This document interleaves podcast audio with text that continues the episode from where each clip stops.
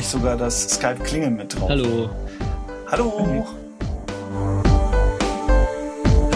Okay, Bitnacht Episode 72. Heute mit Jan. Nach Hallo. mehreren Anläufen auch mit Skype verfügbar. Und mit Jens. Hallo. Skype ist ja manchmal ganz schön böse zu den Leuten. Ja, wobei ich habe ich es auch gerade rausgefordert. Ich habe noch irgendwie ähm, iTunes an und ähm, das hat er, glaube ich, war ihm gerade mal kurz zu viel zu steuern oder so, wer weiß. Mhm. Gut, ich habe ein Spiel gespielt. Darüber wollte ich auf jeden Fall heute reden mit euch. The Cave. Nicht Nick Cave, sondern The Cave. Genau, nicht Nick Cave, sondern The Cave. Äh, von Ron Gilbert, äh, Ron Gilbert, dem bekannten Macher von Monkey Island und Manic Mansion.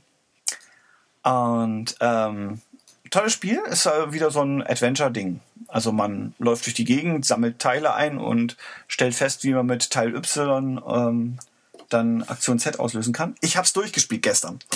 Ähm, Freitag gekauft, äh, gestern durchgespielt. Aber ähm, weil man mit verschiedenen Figuren laufen, also es gibt sieben Figuren zur Auswahl und man läuft mit drei Figuren gleichzeitig durch das durch die Höhle. Ja, also es ist eine redende Höhle, ist ganz toll gemacht. Ähm, allerdings auf Englisch, aber es ist eh nicht so viel Text, dass man da Probleme kriegen könnte, selbst wenn man In der Höhle wird nicht gestorben. äh, so in etwa. Ach, du hast es doch auf Deutsch gehört? Ähm, nein, mit Untertitel. Englisch. Ach so. Alles klar. There's no dying in a cave. Ja. Äh, zumindest noch nicht, genau. Ja, also man kann aus sieben Figuren auswählen. Ähm, die haben alle eine dunkle Vergangenheit. Ähm, und die sind ähm, jetzt in dieser Höhle unterwegs und werden zum Teil eben auch mit den Geistern ihrer Vergangenheit konfrontiert. Äh, das geht dann schon recht blutig zu zum Teil. Und hat aber unter Umständen ein Happy End. Du hast es tatsächlich durchgespielt. Wie lange hast du gebraucht? Äh, ich habe es am Freitag oder Samstag früh runtergeladen. Ich weiß nicht mehr genau, an welchem Tag. Und ähm, habe am Wochenende immer mal wieder so ein bisschen gespielt und gestern auch noch mal ein bisschen. Und ja, ich würde sagen, pff, keine Ahnung, drei Stunden, sechs Stunden, wenn wir es jetzt was, am Stück Ist ja hätten. doch nicht so viel. Nee, Und, ist nicht so riesig, das geht eigentlich. Und die Fähig jeder, jede, jeder Charakter hat eigene besondere Fähigkeiten und Richtig. der Mönch kann, äh, sieht ziemlich cool aus, Telekinese. ähm, äh, meditative Geistes irgendwas und der kann damit dann, was kann er damit? Sachen durch äh, äh, Wände zaubern, stimmt's? Zum Beispiel. Äh, ich habe den Mönch noch nicht gespielt. Ich habe äh, durchgespielt mit ähm, dem Ritter. Der muss die Prinzessin retten, das schafft er aber nicht. Die, der Drachen frisst die Prinzessin, ist ganz spaßig. Ähm, dann äh, die ähm, Abenteurerin, die versucht den Sarkophag ähm, von einem äh, ägyptischen Pharao einzusammeln äh, und tötet dabei ihren äh, Mitforscher. Und die Zwillinge, die wollen zu Hause eigentlich einfach nur raus, machen das aber auf eine ziemlich fiese Weise. Ähm, Also ich habe ähm, gesehen, ich habe gesehen, wie der Mönch äh, irgendwie bei, vor einer Wand stand, wo dahinter irgendwas war und man musste da irgendwie durch oder was auch immer, ne? Und der Mönch hat dann halt sein Spezial äh, äh, angewandt hier und da kam dann so ein, äh, so ein violetter Energiestrahl und hat das Ding durch die Wand geholt. Also das war irgendwie sehr beeindruckend. So für das Spiel ziemlich cool. Mhm. Ähm, das Spiel gibt's. Äh, Was heißt, es gibt möglicherweise ein Happy End? Gibt es verschiedene Enden auch? Das oder? hängt vom Spieler ab, ob es ein Happy End gibt. Ähm, ja. Was soll ich noch sagen? Ach ja, das Spiel gibt's für einen Mac und einen PC. Für PC musst du äh, dann Steam installiert haben. Und als Mac-Benutzer kann man es einfach für 6 Euro in den Mac App Store kaufen. Also für 5,99. Ja. Also, ja, ich habe gerade mal geguckt, hier im App Store kostet es aber 14 Euro anscheinend, kann es sein? Dann war das vielleicht nur ein kurzzeitiger Deal. Ja, kann sein. Habe ich es genau im richtigen Zeitpunkt gekauft. Ha, schau. Ja, im, Im Text steht nämlich auch 50% off, aber es scheint nicht mehr so zu sein. Was ich heute auch äh, noch geholt habe, was aktuell gratis ist und sonst Geld kostet, eine Schallplattenspieler-Simulation fürs iPad. Die würde dir gefallen, Jan, glaube ich. Ähm, Ja, klingt nett. hm, kannst auch scratchen und so. Also ist, ist ganz spaßig. Ach so, nee, das wobei ich habe neulich, also ich war vorgestern beim Kumpel, der hat ähm, ich habe dann mal so an so einem Mischpult schon ein teures Mischpult äh, mal so rumgedreht. Und das kann dir aber auch kein digitales Ding äh, nehmen. Ne? Also das ist wirklich, wenn du da äh, das Ding vor dir stehen hast und den Filter eben auf der Platte benutzen kannst, schon um einiges geiler als jedes Programm. Also das muss man irgendwie auch dazu sagen. Ja, auch wenn solche Dinge immer spaßig sind. Mhm. Ja, so ist es. Ja, ich habe mir noch, wo wir gerade bei App Store Sachen sind, auch noch ähm, zwei Apps geholt in der Hoffnung, dass ich damit meine doppelten Fotos und äh, doppelten Lieder in iTunes ähm, entfernen könnte. Oder zumindest ähm, so auf ein paar Festplatten so aussortieren, was ich äh, nicht nochmal abspeichern muss. Und ähm, habe da die Apps Twins und Gemini ausprobiert. Die waren, glaube ich, beide nicht gratis, aber beide auch ganz günstig. Und beide haben sie nicht getan, was ich wollte. Also ähm, von so Dublettenfinder-Apps kann ich bislang äh, keine empfehlen. Die, die ich gesehen habe, Twins und Gemini, funktionieren so so auf dem Level, wie man selber, wenn man da jetzt ein Shell-Skript machen würde oder so. Ähm, die Funktionalität ist da, aber geht halt nicht darüber hinaus. Also wenn die Bilder anders heißen, dann werden die nicht erkannt. Ähm, mhm. Oder wenn die EXIF-Information sich geändert hat, äh, was das Datum angeht, auf jeden Fall nicht. Also wenn ähm, sie nicht exakt identisch sind. Genau. Und in Berlin war das Wochenende tatsächlich was los an der Eastside Gallery? Oder? ich weiß es nicht. War es nicht da?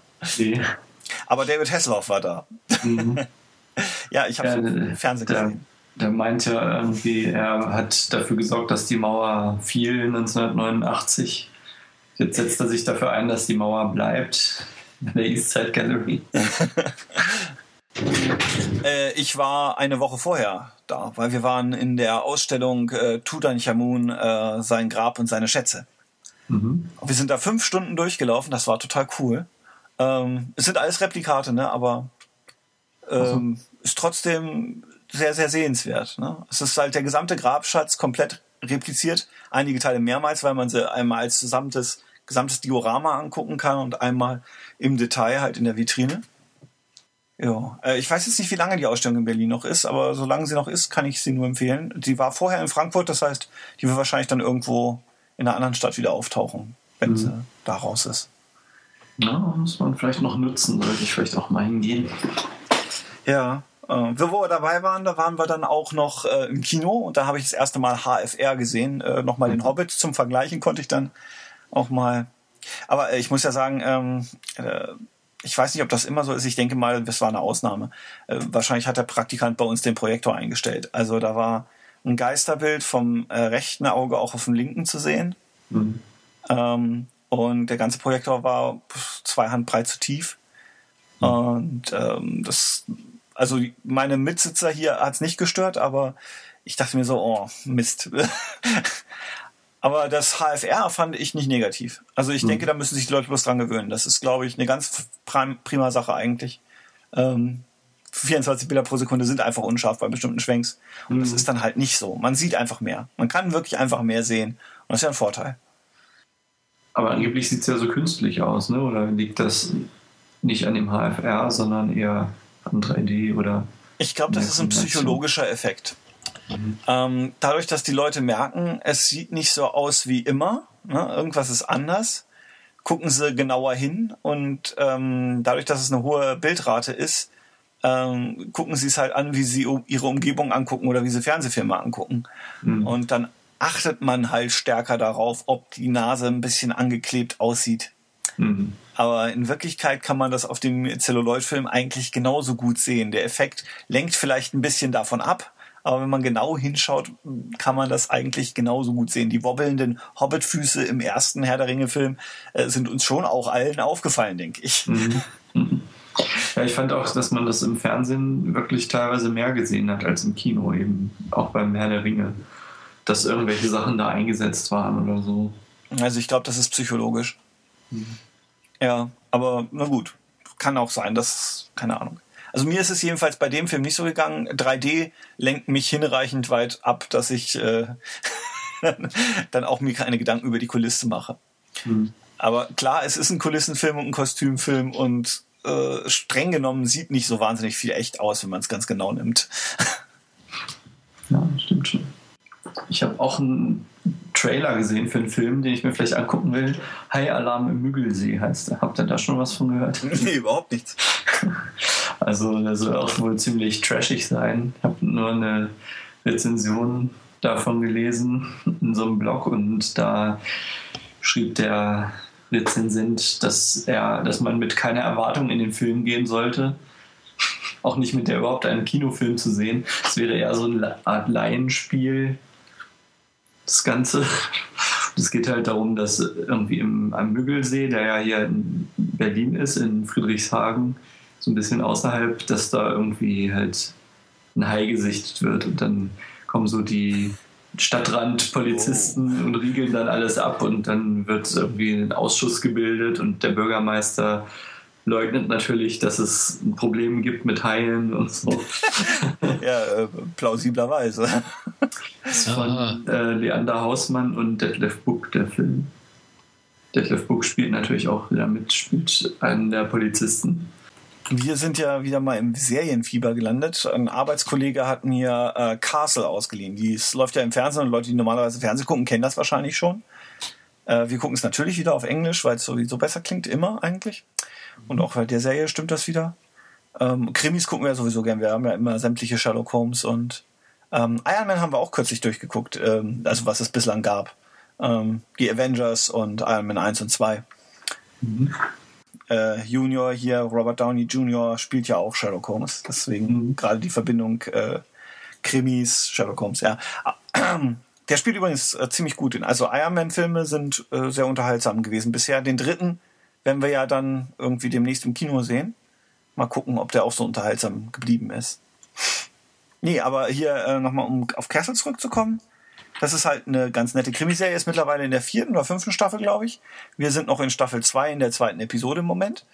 Ähm, macht aber richtig Spaß eigentlich. Also ähm, es ist nicht so wie bei Columbo, dass man am Anfang schon weiß, wer der Mörder ist, sondern man muss selber eben so ein bisschen mitraten. Also man kann, man muss natürlich nicht. Also der Hauptdarsteller ist, ähm, den kennt man aus Firefly. Äh, das ist der Captain aus Firefly. Äh, Nathan Schlag mich tot, ich weiß die Namen nicht. Ähm, und er spielt halt einen Schriftsteller. Und dann gibt's noch eine Polizistin. Und die beiden sind gemeinsam unterwegs. Das kommt daher, weil es einmal einen Mordfall gab an der ersten Episode, äh, der nach den Motiven dieses Schriftstellers geschah. Und dadurch hat er so die Connection zu der Polizei gekriegt. Und ähm, für sein neuestes Buch recherchiert er halt äh, richtig ähm, mit der Polizei gemeinsam sozusagen. Und da er ja immer so eine gewisse Fantasie hat, wie äh, die Sachen zusammenspielen können, was eine gute Geschichte gibt, ähm, landen sie dann eben auch auf Fährten, die normalerweise Polizisten nicht finden und nicht suchen würden. Mhm. Wir haben ja jetzt äh, Big Bang Theory bis zur vierten Staffel durchgeguckt auf DVD. Ich, ich habe gesehen, Echt? es ist schon wieder die neue raus, die sechste Staffel. Also ja, nicht also alle Folgen. Was ist daran gut? Warum guckt man das? Ich habe mich das ehrlich, also ich meine, ich finde ja so Sitcoms und so auch mal ganz nett, aber ich weiß nicht, hat mich nie erreicht, die, die, die Szenerie da. Ich frage mich, warum. Also, also Big Bang Theory hat verschiedene interessante Punkte. Du hast einmal diesen Sheldon-Charakter, so ein bisschen ist wie Sherlock Holmes, aber auch wieder ein bisschen nicht. Und du hast diese Verbindung zur Comic- und äh, Rollenspielkultur, die, die also viele Leute anspricht, ne? Also die lesen die gleichen Sachen, die man selbst liest, die ähm, haben ulkige zusätzliche Accessoires zu Geschichten, die wir alle kennen und so. Also es gibt so diesen so sozialen Anknüpfungspunkt und es gibt eben dieses ähm, dieses Zwischenspiel zwischen der Penny und den, den Mädels halt, die alle so ein bisschen normaler sind und den Geeks auf der anderen Seite. Also das ist irgendwie so, passt das, das auch nicht so richtig zusammen. Ich finde das auch so ein bisschen, also ohne dass jetzt irgendwie, dass es auf, auf euch jetzt irgendwie doof wirkt oder so, aber ich finde das so ein bisschen sehr nerdig, so in, in so einer Art, die irgendwie nicht so seriös ist. So, das ist irgendwie ganz komisch. Aber es ist sehr lustig, also zumindest auf Englisch. Okay. Also da finde ich, ja, das ist aber dann auch ganz gut synchronisiert eigentlich. Ja, wobei die... Sheldon ist, ist nicht so gut synchronisiert, finde ich. Da, das fehlt mir immer ein bisschen. Hm. Ähm, bei den anderen dreien, da geht es eigentlich ganz gut, finde ich. Ja, hm. also. Ähm, diese Maus, von der ich das letzte Mal erzählt habe, ist übrigens inzwischen da. Die benutze ich jetzt in der Arbeit. Funktioniert mhm. ganz gut. Kann ich also soweit empfehlen. Ist halt ein bisschen teurer als normale Mäuse, aber eben fair gehandelt.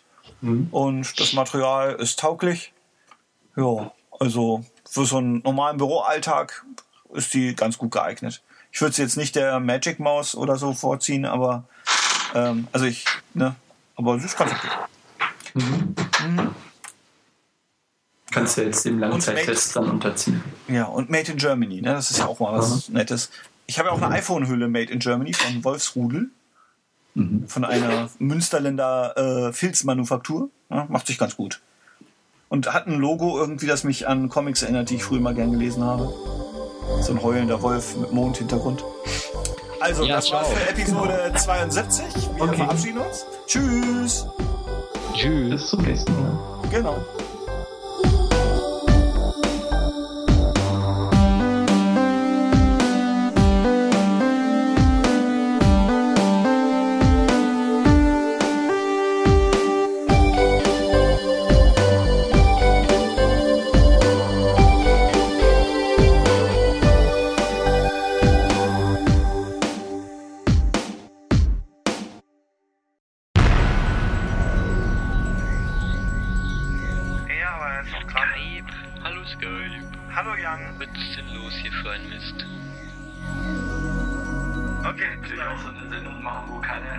Einen anderen hört und jeder. Echt, das ist so ein bisschen wie bei äh, Tagesschau. Ich rufe Belgrad. Hallo Jan Brauner. Hallo? Kannst du uns jetzt hören? ja, Ja, ah, wunderbar. Wie schön. Der, Meine der Himmel ist gerettet.